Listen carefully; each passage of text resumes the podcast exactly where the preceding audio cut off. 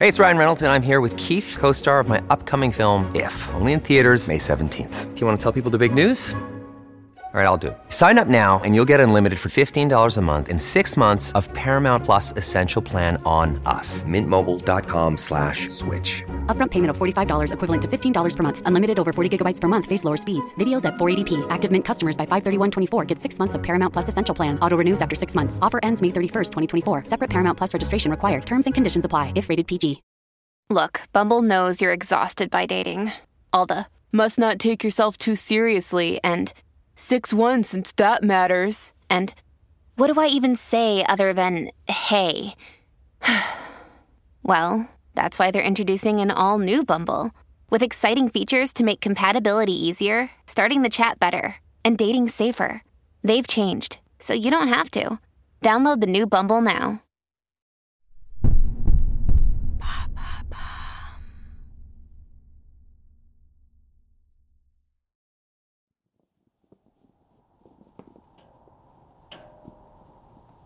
Le soleil se lève dans un silence de neige que seul trouble un drapeau blanc couvert de fleurs de lys qui se déploie par intermittence au-dessus du porche. Il n'est pas encore 6 heures, tout semble indiquer que le pensionnat dort encore. D'un geste qui se veut inaudible, très lent, le garçon fait signe à trois de ses camarades de contourner le bâtiment. Ils disparaissent derrière le parapet qui fait l'angle. En nette infériorité numérique, le groupe doit faire preuve d'une extrême vigilance pour ne pas subir une défaite cuisante. Le jeune homme regarde l'horloge et comme il reste moins d'une minute, il se relève très légèrement, juste ce qu'il faut pour être prêt à bondir. Les cloches de 6 heures couvriront le bruissement des neuf pas qu'il doit effectuer jusqu'à l'ancien mur. Cette position idéale à l'écart et surélevée va lui offrir une vue d'ensemble sur toute la cour de l'école. Il retient son souffle, tout son corps se tend.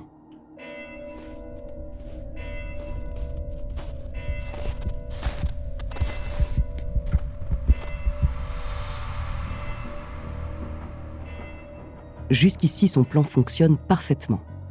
La veille, il a caché des jumelles pour être sûr qu'elles ne lui soient pas confisquées. Elles sont encore là dans un creux. Il repère six de ses adversaires cachés sous une charrette dans le préau. Il se met à tousser, comme prévu. Et comme prévu, il est immédiatement repéré. Trop sûr de leur force, ses ennemis rient de la victoire écrasante qui les attend. Ils se relèvent en ramassant de la neige épaisse qu'ils compactent dans leurs mains nues et s'avancent totalement à découvert. Aucun ne remarque les trois garçons qui, ayant contourné la bâtisse, rampent rapidement vers eux et s'apprêtent à les prendre à revers. «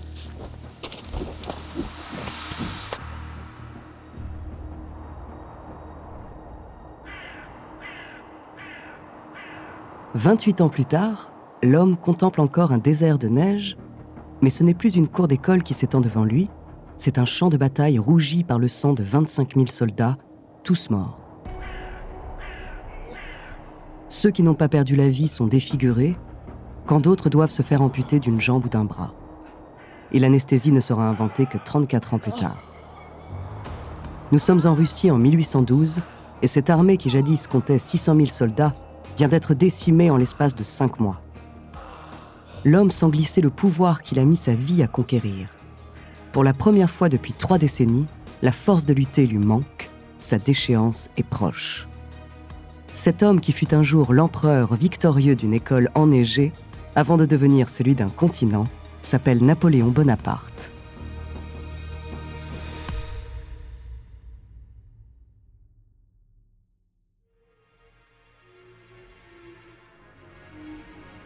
Bonjour, je suis André Abrusque, bienvenue dans Les Fabuleux Destins. Cet épisode est le premier que nous consacrons à Napoléon Bonaparte. Conquérant respecté et craint du monde entier, il est l'une des figures les plus controversées de l'histoire de France. Aujourd'hui, je vous parlerai de sa jeunesse avant de connaître à Paris une ascension irrésistible et fulgurante au sein de l'armée.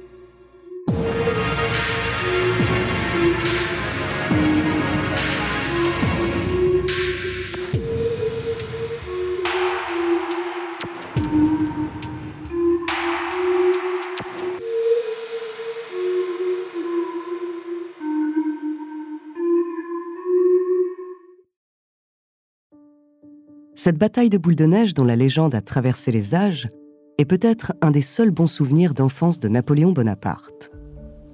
Né en 1769 dans une famille pauvre d'Ajaccio, en Corse, rien ne le destine d'abord au commandement ni aux sphères élevées du pouvoir. Mais quand son père, notable aux revenus modestes, parvient à se faire élire député en 1777, tout change. Même s'il n'est qu'honorifique, ce titre lui permet de côtoyer des cercles de plus en plus puissants. Il rejoint une délégation reçue par le roi Louis XVI en personne, puis se rapproche du gouverneur de Corse, obtenant enfin du ministère de la Guerre une bourse qui permet à son fils d'étudier en France. C'est ainsi que le 14 décembre 1778, le petit Napoléon, 9 ans, embarque au port d'Ajaccio direction Marseille. C'est le grand départ pour le continent. Son intégration semble difficile. Quand il commence sa scolarité au collège de Brienne, un pensionnat prisé par les nobles, Napoléon ne parle encore qu'un français très limité et son accent lui cause des moqueries. Lui qui avait déjà la réputation d'un élève bagarreur sur son île natale, doit prouver tous les jours sa valeur. Élève moyen, il se fait tout de même remarquer par sa précocité en mathématiques. Mais le jeune Napoléon est tenace. Il est reçu à l'école militaire supérieure de Paris en 1784. Âgé de 15 ans, il n'est encore jamais monté jusqu'à la capitale. Lorsqu'il arpente les rues de Paris pour la première fois, il n'en croit pas ses yeux. De nombreux jardins offrent aux familles le loisir de se promener et les places publiques accueillent des marchés florissants. On y trouve de la soie précieuse d'Asie, des fruits exotiques, bananes, mangues, ananas importés des colonies et de nombreuses plantes aux vertus médicinales. Mais ce qui impressionne le plus le jeune homme, c'est la puissance qui se dégage des édifices de la capitale. L'architecture des églises et l'autorité des palais monumentaux font naître en lui le désir d'embrasser ce monde, d'en faire partie, et peut-être même, qui sait, d'un jour le gouverner.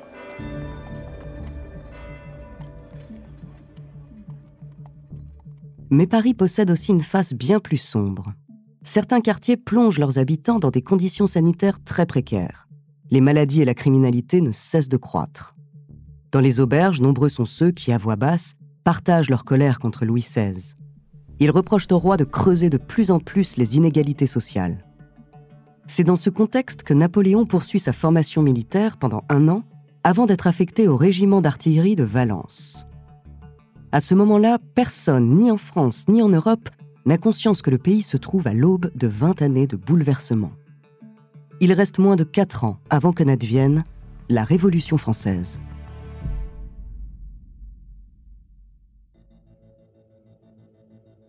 En 1885, Charles, son père, meurt d'un cancer de l'estomac. Cette perte impose à Napoléon, qui a seulement 16 ans, un sens aigu des responsabilités. Mais surtout, cela renforce encore plus ses ambitions il est déterminé à gravir les échelons pour subvenir aux besoins des siens. C'est lorsqu'éclatent les émeutes de la fin du 19 juillet 1789 dans la ville d'Auxonne qu'il vit son baptême du feu. Jeune lieutenant, c'est à Napoléon que le maréchal du Teil confie la répression de la foule, et cela ne se fait jamais sans violence. Cette expérience lui donne deux leçons capitales qui le guideront longtemps. Premièrement, le pays doit être réformé pour apaiser la colère du peuple.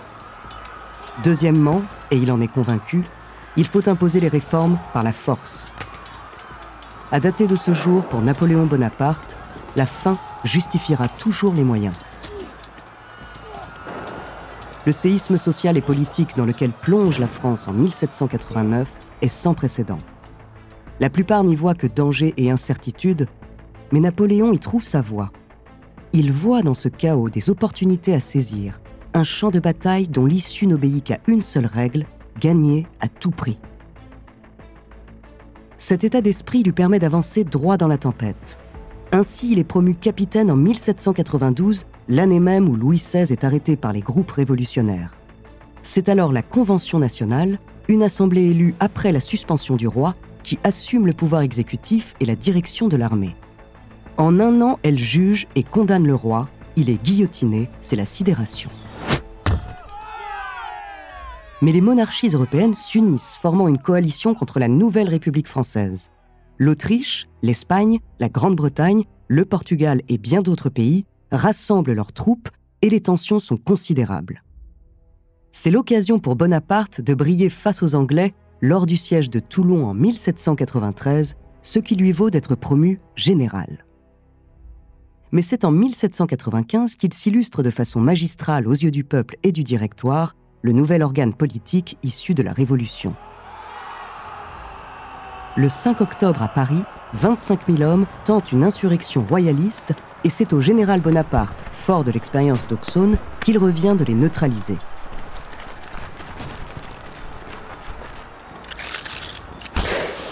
Artilleur de formation, Napoléon place ses canons de manière à causer des dégâts matériels pour intimider les manifestants, tandis que les obusiers visent les zones où, acculés, ces derniers doivent se disperser. C'est une démonstration de force. Bonaparte apparaît comme le gardien des acquis révolutionnaires face aux royalistes. Tous voient en lui l'homme qui défendra la France contre la coalition des monarchies. C'est peu de temps après cette éclatante bataille qui le fait connaître de tous que Napoléon rencontre Joséphine de Beauharnais, veuve d'un général royaliste guillotiné pendant la Révolution. Leur amour est immédiat, passionnel, un refuge inespéré dans le vacarme de l'histoire. Ils se marient six mois plus tard, mais le répit sera de courte durée. La coalition des monarchies européennes attaque par la frontière italienne. Napoléon prend alors la tête de l'armée. Pour lui, la paix attendra. Cette guerre restera dans les mémoires. Les Français marchent au-delà des Alpes en enchaînant les victoires flamboyantes. En à peine un an, l'ennemi est vaincu et la renommée du général dépasse désormais largement les frontières du pays. Avec lui, c'est toute une nation qui se prend à rêver. Le directoire ne compte plus sur lui seulement pour se défendre, mais pour se lancer dans des conquêtes d'une envergure colossale. Napoléon se voit alors confier le projet fou d'envahir toujours plus. Avant de continuer cet épisode, nous voulions vous remercier pour votre écoute. Si vous voulez continuer de nous soutenir, abonnez-vous à la chaîne Bababam Plus sur Apple Podcast. Cela vous permettra une écoute sans interruption ou bien écouter ce message de notre partenaire, sans qui ce podcast ne pourrait exister. On se retrouve tout de suite après.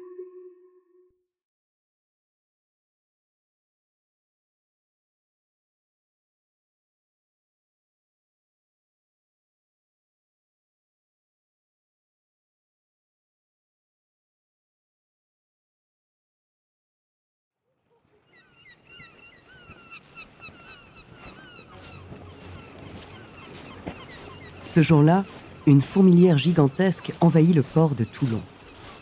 Il faut faire vite. Le temps joue contre les milliers d'hommes qui chargent les vaisseaux. Des centaines de canons, une infinité d'obus et des tonnes de vivres sont entassés dans les cales.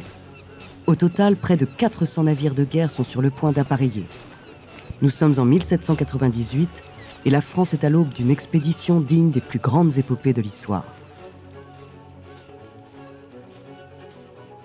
Au sommet du mont Faron, jouxtant le port, alors que l'état-major attend les derniers ordres de son général, les yeux de celui-ci s'égarent un instant. Il pense à ces noms qui le fascinent depuis l'adolescence. Alexandre, Jules César, Gengis Khan. À la tête de 40 000 soldats, Napoléon Bonaparte s'apprête à envahir l'Égypte. Cette expédition sera homérique ou ne sera pas. À l'origine, le gouvernement français, alors appelé le Directoire, souhaitait envahir l'Angleterre. Projet à la hauteur des grandes ambitions de la jeune République française, neuf ans après la Révolution. Mais l'idée est finalement abandonnée au profit d'un second plan autrement plus ambitieux, affaiblir l'Angleterre en lui coupant la route vers ses colonies. Cela limitera les pertes tout en permettant la conquête de contrées mythiques. La perspective de cette expédition glorieuse convainc rapidement Napoléon et le directoire accepte. Mais pas pour des raisons que l'on croit. Secrètement, certains espèrent se débarrasser du chef de guerre dont la popularité et les ambitions ne cessent de croître. Napoléon constitue-t-il une menace politique? Si tel est le cas, il ne pourrait survivre à l'échec de son aventure égyptienne.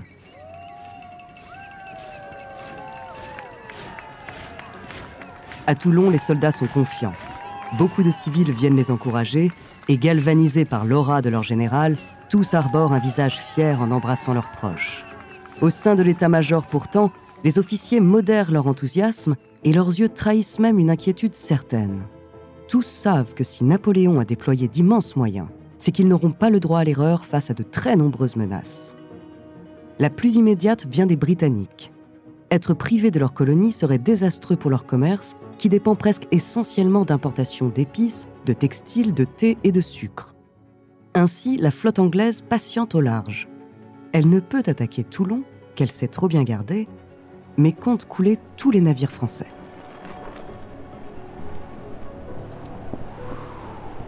Pour Napoléon, cette menace ne sera qu'une simple occasion de rassurer les hommes qui douteraient encore de sa clairvoyance et de faire l'étendue de son génie tactique. Il profite d'une tempête de sable nocturne pour contourner les Anglais, puis disparaît dans l'obscurité, mettant le cap sur les pays des pharaons. Il joue son existence et cette expédition sera celle de tous les dangers.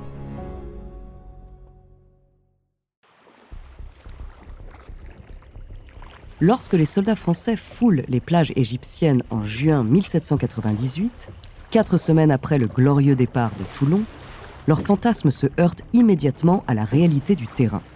Leurs uniformes conçus pour le climat européen, faits de laine et de coton, sont totalement inadaptés pour supporter le soleil suffocant du pays. Il n'y a pas un seul nuage à l'horizon pendant les heures qu'il passe à décharger les navires.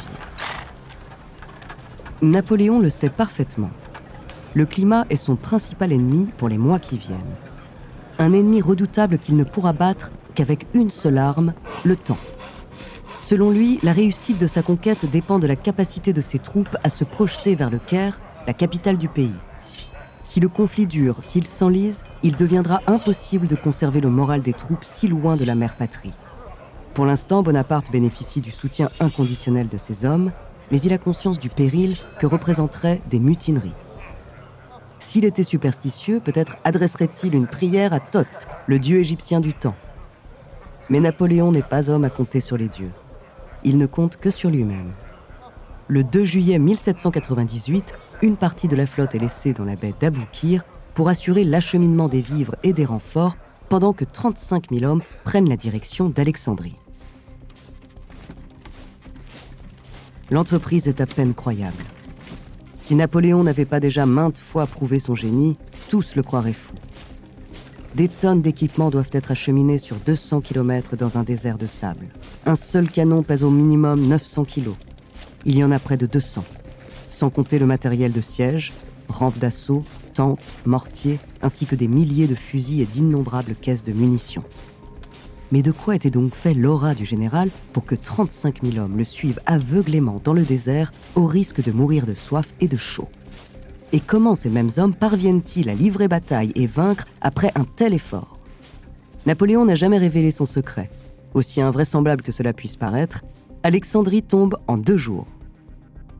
Désormais plus de retour en arrière possible, le sort de cette guerre dépend de la prise du Caire, et c'est une armée que plus rien n'arrête qui se remet en marche.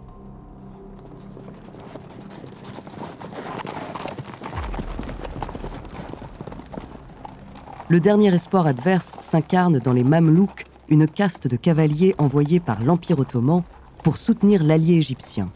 Dix mille hommes à cheval viennent barrer la route des Français. Les pyramides de Gizeh ne sont qu'à quelques centaines de mètres du champ de bataille, et leur simple vue enflamme l'esprit de Napoléon. Il ne laissera personne se placer entre lui et le tombeau des pharaons. Ce combat était-il gagné d'avance Les Mamelouks n'avaient jamais fait face à une artillerie si entraînée. Lorsqu'ils chargent les troupes françaises, les cavaliers sont dispersés par un déluge d'obus. Très vite, des centaines de chevaux agonisent au sol dans une odeur de poudre.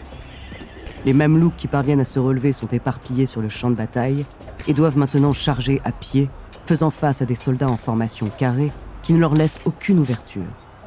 Sur ce terrain, ils n'ont pas la moindre chance. L'équipement moderne de l'envahisseur ne craint pas leurs sabres et transperce aisément leurs boucliers. En quelques heures, la discipline tactique et la puissance de feu française les ramènent à l'âge de pierre. Admirant au loin le sphinx à la posture docile, Napoléon se rend maître de l'Égypte. L'espace d'un instant, il se voit briller comme le soleil au sommet des pyramides.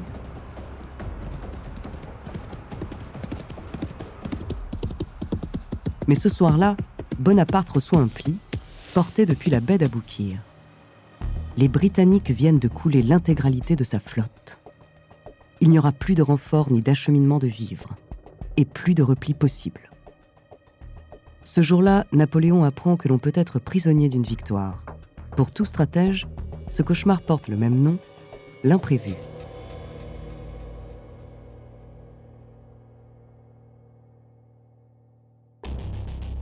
Jamais Bonaparte n'a dû faire face à une telle adversité. Ses navires sont sous les eaux.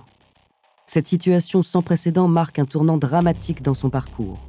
Dos au mur, acculé de toutes parts, le conquérant va alors se transformer en tyran. Le 21 octobre 1798, sous l'influence d'espions britanniques, la population du Caire se révolte. Mais plus fragilisé que jamais, le général Bonaparte va se montrer impitoyable. L'insurrection est réprimée dans le sang et dans l'indifférence. 3000 civils sont tués en quelques heures. Et Napoléon ne s'arrête pas là. Le message qu'il souhaite envoyer à ses adversaires doit être clair. Les leaders de la protestation sont décapités et leurs têtes exposées en place publique. Il achève sa politique de terreur en détruisant la mosquée d'Alcazar, un symbole vieux de 800 ans. Cet épisode n'est que le début de la voie despotique que prend Bonaparte.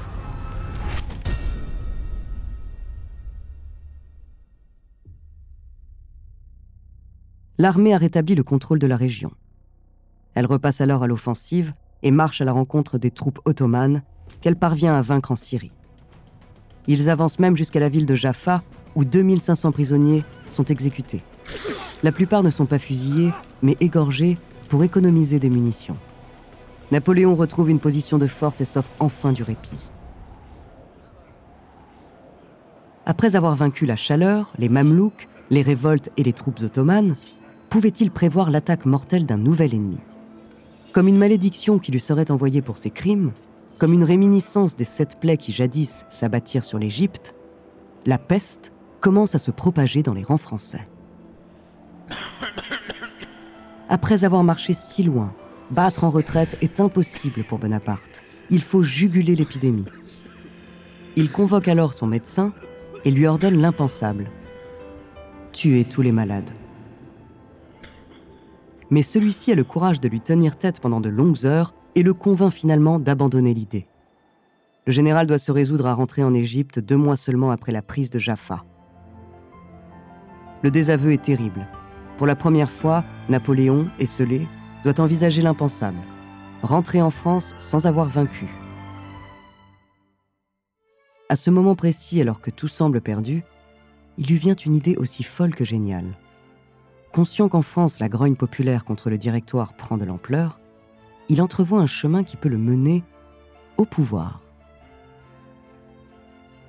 Les événements s'enchaînent alors à toute vitesse.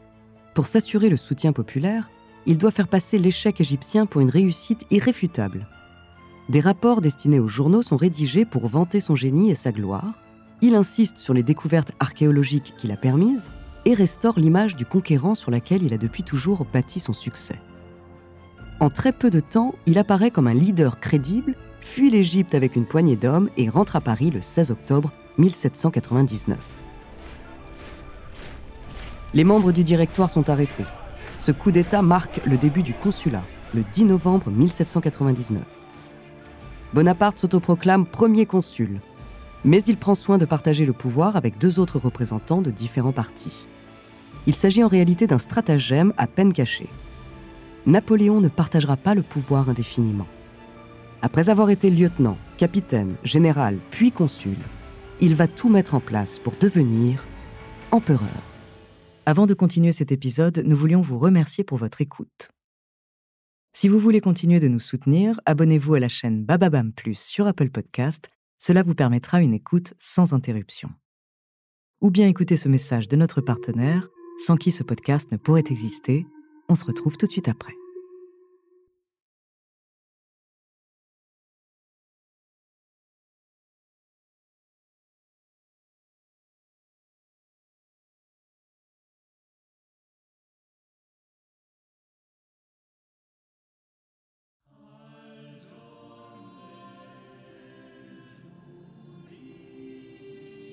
Ce jour-là, on dit que les psaumes auraient pu soulever les pierres, ouvrir les voûtes et s'envoler jusqu'à l'entrée du paradis.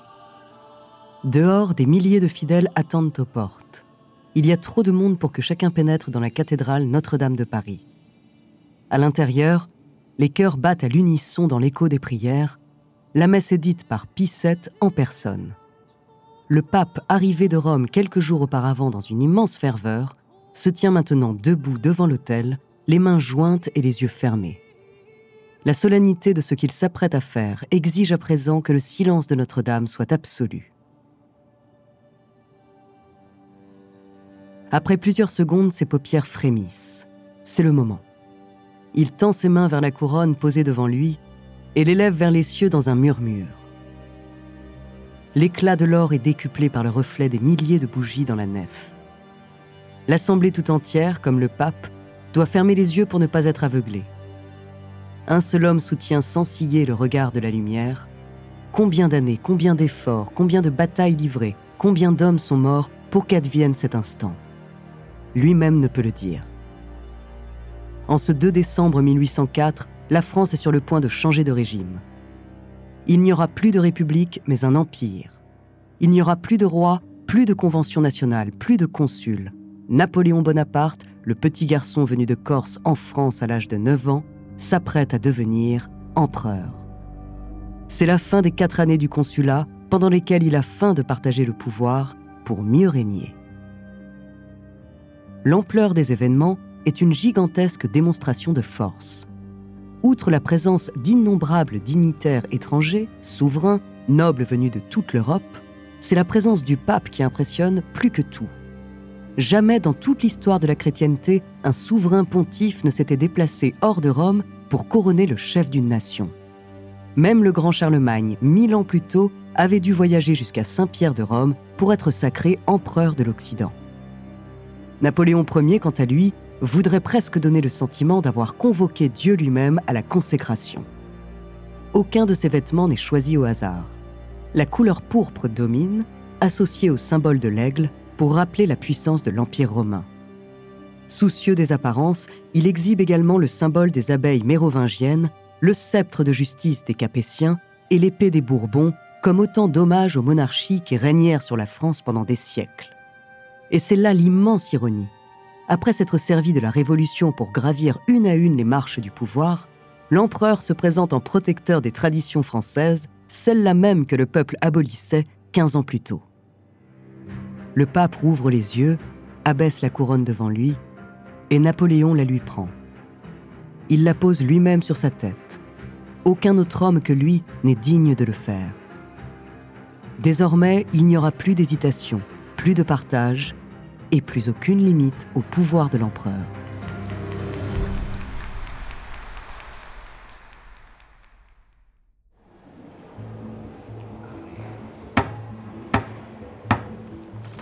Pour planifier ce fameux sacre, Napoléon a joué sur plusieurs tableaux. D'abord en rédigeant une nouvelle constitution qui, avec le Code civil, institue l'égalité des citoyens, leurs droits et leurs devoirs. Avec la création du Sénat, ces mesures ont jeté les bases de l'État moderne. Ensuite, c'est aussi par d'importants succès militaires qu'il consolide son pouvoir, forçant l'Autriche et l'Allemagne à signer la paix en l'an 1800. Cette période pleine de progrès marque la fin des espoirs de la Révolution. En effet, les assemblées n'ont plus qu'un rôle consultatif. Et ce sera à un empereur de prendre les décisions, et qui de mieux que Napoléon pour endosser ce rôle. Ainsi, cinq ans plus tard, le couronnement de 1804 renforce encore la puissance de Napoléon, mais paradoxalement, il contribue aussi à le fragiliser. Les pays voisins craignent qu'il n'impose à l'Europe une hégémonie française. L'Autriche et la Russie rompent la paix au sommet de sa gloire et alors qu'il vient de promettre à la France autorité et puissance, Napoléon Ier ne peut souffrir d'aucun affront.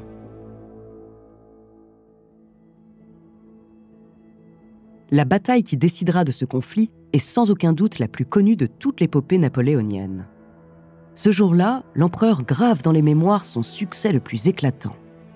Ce jour-là, il devient l'égal des seigneurs de guerre qu'il a toujours admirés. Ce jour-là, il signe dans le sang son acte de naissance, le chef-d'œuvre tactique par lequel il résonnera dans l'éternité. Le 2 décembre 1805, Napoléon Ier doit vaincre ou périr, et tout se jouera à Austerlitz.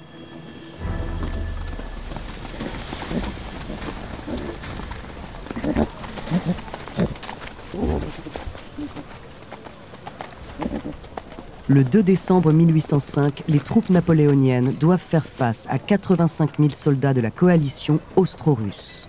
La France, elle, compte moins de 75 000 hommes. Ce matin-là, un brouillard glacial couvre le plateau de Pretzen, occultant partiellement le regard des ennemis postés en surplomb.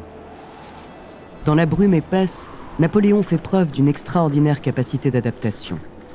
Il repositionne une partie de l'armée hors du champ de vision adverse pour apparaître en très nette infériorité numérique. Les adversaires prennent confiance et en s'apprêtant à charger de front, découvrent leur flanc droit. Quand le brouillard se dissipe, l'empereur donne soudain l'ordre au canon de faire feu et à l'infanterie de charger sans attendre. Surpris, les coalisés perdent l'avantage stratégique et petit à petit sont acculés sur un lac de glace. Totalement à la merci des fusils français, terrifiés, ils ne peuvent plus bouger.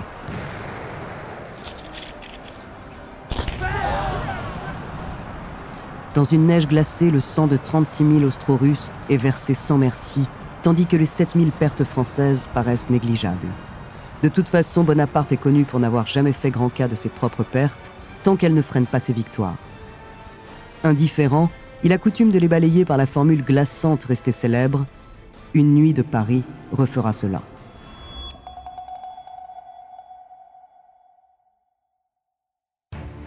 Le 2 décembre 1805, un an jour pour jour après le sacre et les cloches de Notre-Dame, l'empereur projette la France dans un 19e siècle pendant lequel les victoires se succèdent pendant près d'une décennie.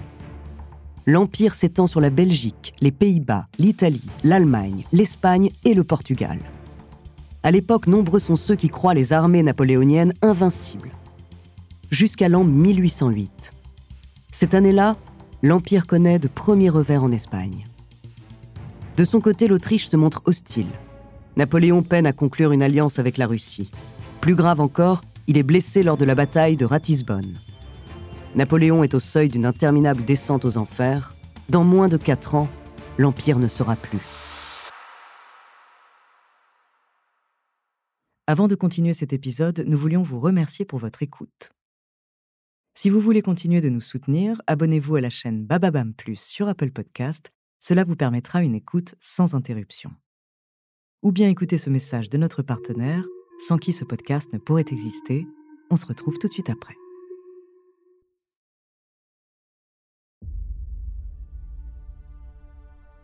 Mais ce qui inquiète le plus l'empereur, c'est qu'après 15 années de mariage avec Joséphine, leur union n'a toujours pas donné d'héritier. Or, l'objectif de l'Empire est aussi d'offrir à la France la stabilité d'une dynastie. S'il veut conserver son pouvoir tout en combattant sur de multiples fronts, Napoléon doit se réinventer. Mais comme toujours, il veut le faire selon ses propres conditions. C'est ainsi que lorsqu'il sort victorieux de la bataille de Wagram en juillet 1809, il fait une audacieuse proposition d'alliance à l'Autriche. Unir les deux empires par les liens du sang pour sceller la paix. En quelques mois, la décision est prise. Il divorce de Joséphine et épouse l'archiduchesse Marie-Louise d'Autriche. Leur fils naîtra moins d'un an plus tard, la descendance est assurée. L'empereur croit alors s'être rendu de nouveau maître de son destin. Il n'a fait que retarder l'inévitable. Au cœur même de l'Europe dont il est le maître, son pouvoir continue de vaciller dangereusement. En 1812, des tensions de plus en plus fortes naissent avec la Russie, État pourtant allié depuis plus de cinq ans. Napoléon veut interdire à tout navire sous bannière britannique l'accès au port du continent pour mettre à genoux l'économie anglaise. Malgré les avertissements français, la Russie refuse d'opérer ce blocus et continue de commercer avec l'Angleterre. En 1812, la France finit par déclarer la guerre. Cette campagne la plus ambitieuse de l'ère napoléonienne va causer la chute de l'empereur. Il ne s'en relèvera jamais. Lorsque l'armée quitte la France, rien ne laisse pourtant présager une quelconque débâcle. Jamais Napoléon n'a levé une telle armée. Au total, ce sont 600 000 hommes qui marchent vers Moscou. Il serait insensé de croire que les 200 000 soldats russes pourront résister à cette déferlante. Dès la première bataille, à Smolensk, les troupes russes sont effectivement contraintes de se replier dans le désordre, subissant de très nombreuses pertes. Mais après ce succès, les troupes impériales n'avancent plus que dans un cauchemar. L'adversaire applique la stratégie dite de la terre brûlée. Jour après jour, les Français pénètrent dans des villes en feu. La profondeur abyssale du pays permet à l'armée du tsar et aux civils de reculer sans cesse, ne laissant derrière eux ni refuge, ni bétail, ni vivres. En parallèle, des escouades russes harcèlent les Français. les ralentissent et tuent nombre de soldats.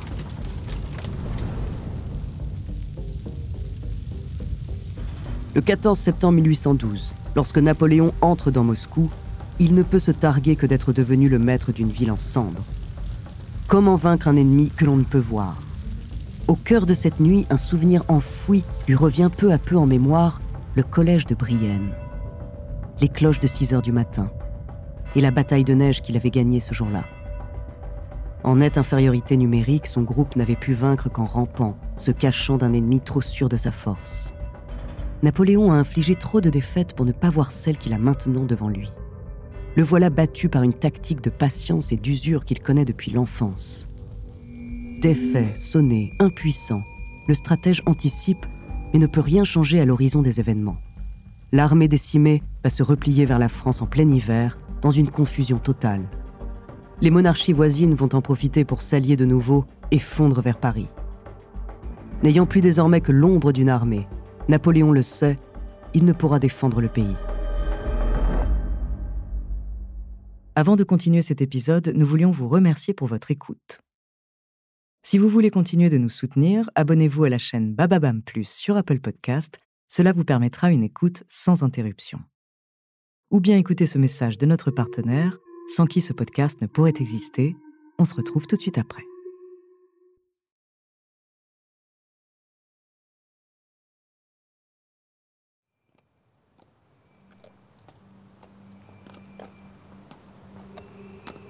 C'est un matin comme tous les autres.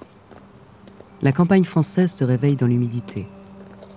Le même givre dans l'herbe, la même fumée dans les chaumières, la même odeur du bois qu'on coupe en maudissant la longueur de l'hiver. Sur le chemin de boue qui mène à la forêt, l'âne tire sa charrette, son foin, son maître. L'homme et la bête sont tous les deux boiteux. C'est comme ça qu'ils se sont rencontrés.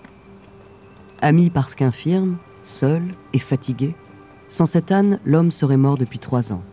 C'est grâce à lui qu'il tient encore debout. Cette bête, c'est tout ce qui lui reste. Il a perdu sa jeunesse, ses rêves et l'espoir de les réaliser. Les causes de ses blessures, il n'en parle plus parce qu'il est moins douloureux de se taire que de se confier à quelqu'un qui ne comprend pas. En fait, il n'y a pas de mots pour expliquer la mort et l'épuisement, les coups de canon, les cris. Il boite parce qu'il n'a toujours pas cessé de fuir et que c'est si loin la Russie. Dans le village, cela fait quelques jours qu'on entend des rumeurs, mais on n'y prête pas attention. Ce ne sont pas des histoires pour ici. De toute façon, on n'a pas le temps d'en parler, encore moins d'y penser, et puis surtout, on n'en a plus l'envie. Gagner sa croûte et nourrir sa famille, c'est déjà suffisant. Les femmes s'occupent de presque tout, maintenant que la plupart des hommes sont morts ou qu'ils sont revenus blessés. Ceux qui sont revenus ne sont jamais vraiment revenus d'ailleurs, et on préfère détourner le regard plutôt que d'affronter l'abysse qu'ils ont au fond des yeux. Il y a 30 ans, on y avait pourtant cru quand on s'était levé comme un seul homme, quand on s'était battu. On a même cru que l'on avait gagné. Qui croyait au miracle? Qui prévoyait qu'on prendrait les Tuileries et que le roi lui-même serait guillotiné? On devenait citoyen d'un pays conquérant. On avait acclamé l'empereur et l'empereur nous avait récompensés. Et puis un jour, les espoirs sont partis. L'amertume est venue et elle, elle est restée. Les anciens répètent qu'ils nous l'avaient bien dit, vous pouvez chasser la défaite, elle reviendra toujours. Elle est chez elle ici. Maintenant, on baisse la tête, chaque jour que Dieu fait. Et quand le dimanche à l'office, le curé parle du péché d'orgueil, on se dit qu'il n'y a maintenant plus qu'une manière de vivre. Cultiver sa terre, sa foi et son humilité, sans rien attendre d'autre, en s'efforçant de ne pas ressasser le passé.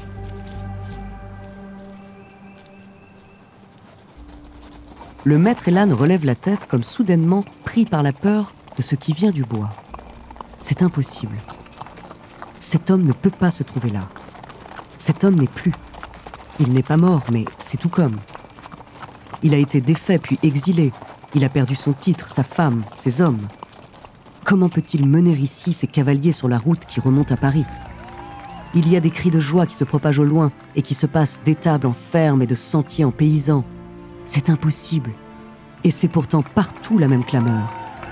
Ces voix que l'on entend de plus en plus distinctement disent toutes ⁇ Longue vie Longue vie Que vive l'empereur !⁇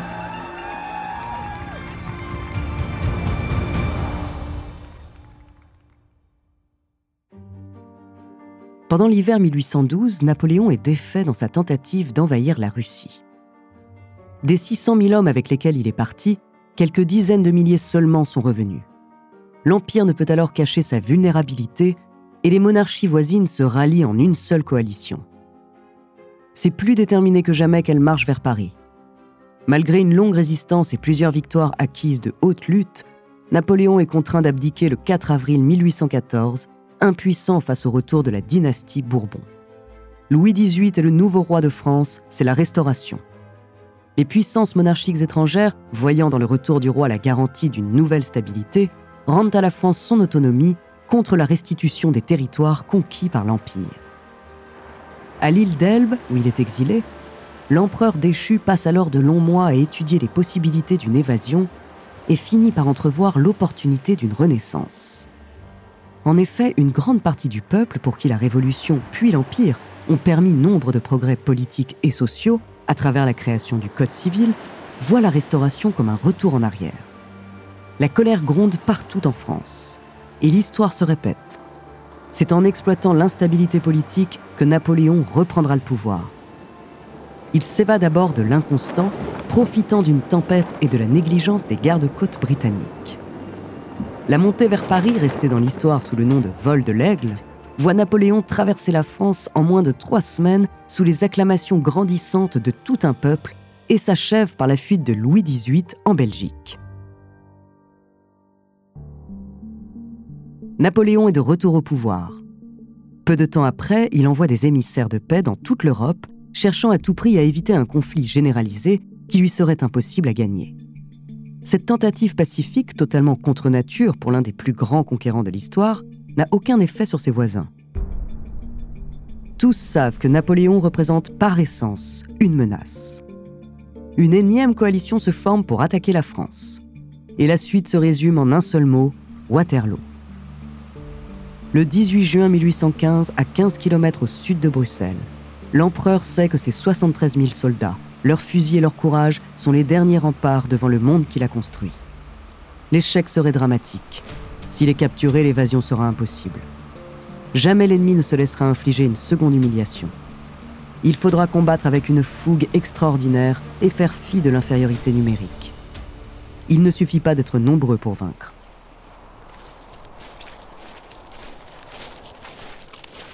À l'aube, les troupes impériales se mettent en place, mais les conditions climatiques leur sont malheureusement défavorables.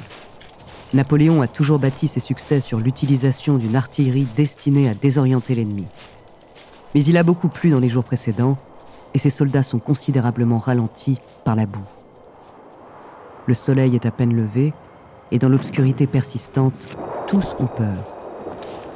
Pourtant, le début de la bataille face à des contingents britanniques est équilibré, jusqu'à l'arrivée soudaine des troupes prussiennes. L'empereur constate que son infanterie est instantanément dépassée. Il n'a plus le choix. Il est plus que temps d'envoyer les dragons. D'un mouvement du bras plein de fureur, il presse la cavalerie de dévaler la pente. 2000 hommes fondent alors sur les Prussiens avec l'énergie du désespoir. Mais il est trop tard pour empêcher la déroute. Jusqu'à ce jour, Napoléon avait-il jamais considéré l'idée de sa propre mort? Les dernières forces dont il dispose alors sont constituées d'une unité qui tient son nom de la garde prétorienne, les soldats d'élite de l'Empire romain. Avec une imperceptible fragilité dans la voix que ses généraux ne lui avaient jamais connue, il abat sa dernière carte, le dernier ordre de la dernière chance, par une phrase qui restera pour toujours dans les mémoires. Faites donner la garde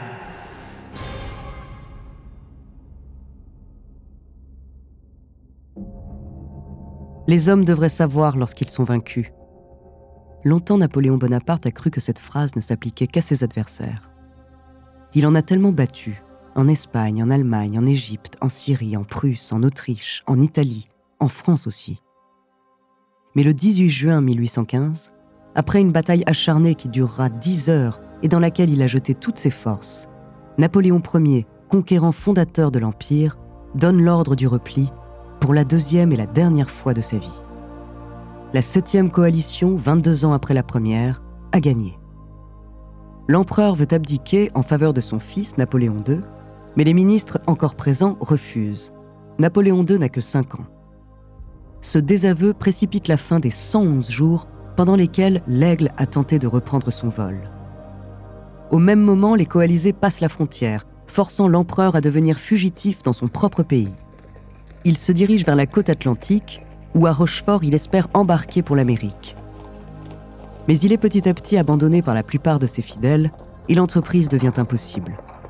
Les frégates ennemies quadrillent les côtes en très grand nombre, armées jusqu'aux dents. Si sa détermination légendaire est encore intacte après toutes ces années, sa chance, elle, semble avoir déserté. Après un mois de cavale, l'empereur déchu voit les Anglais pénétrer dans Rochefort et les négociations sont expéditives. Les Britanniques lui feront la seule clémence de la vie sauve. Pour le reste, il est un prisonnier de guerre et sera traité comme tel. Napoléon Bonaparte se rend le 15 juillet 1815.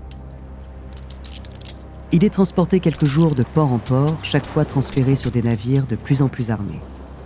Pour autant, il ne sera jamais maltraité. Dans les mémoires qu'il écrira plus tard, il reconnaîtra d'ailleurs à l'Angleterre la qualité d'avoir été le plus constant de ses ennemis. À force d'avoir combattu, les adversaires de toujours ont développé un respect mutuel. On ne fraternisera jamais, mais on ne se battra plus.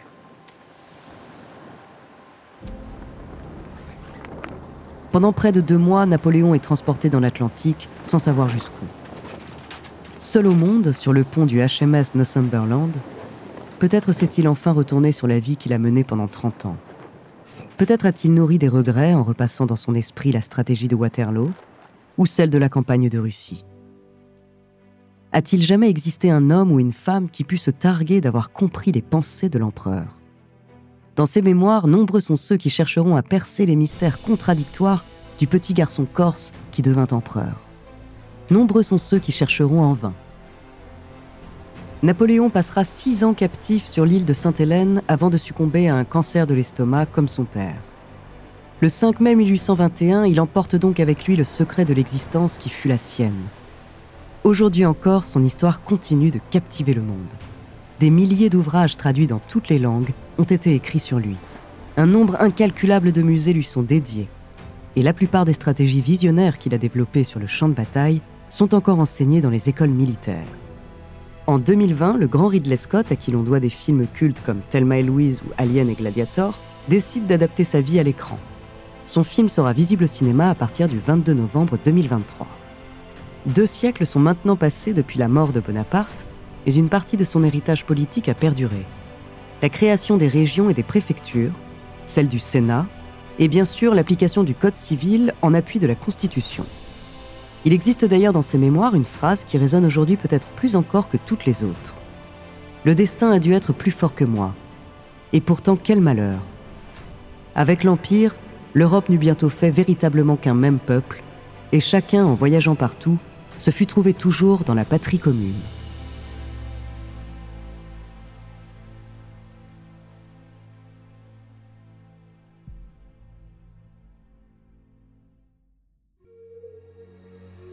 Merci d'avoir écouté cet épisode des Fabuleux Destins, écrit par Clément Prévost et réalisé par Gilles Bavulac. Dans notre prochaine saison, je vous parlerai de l'un des plus grands escrocs du marché des vins. En attendant, si cet épisode vous a plu, n'hésitez pas à laisser des commentaires et des étoiles sur vos applis de podcast préférés.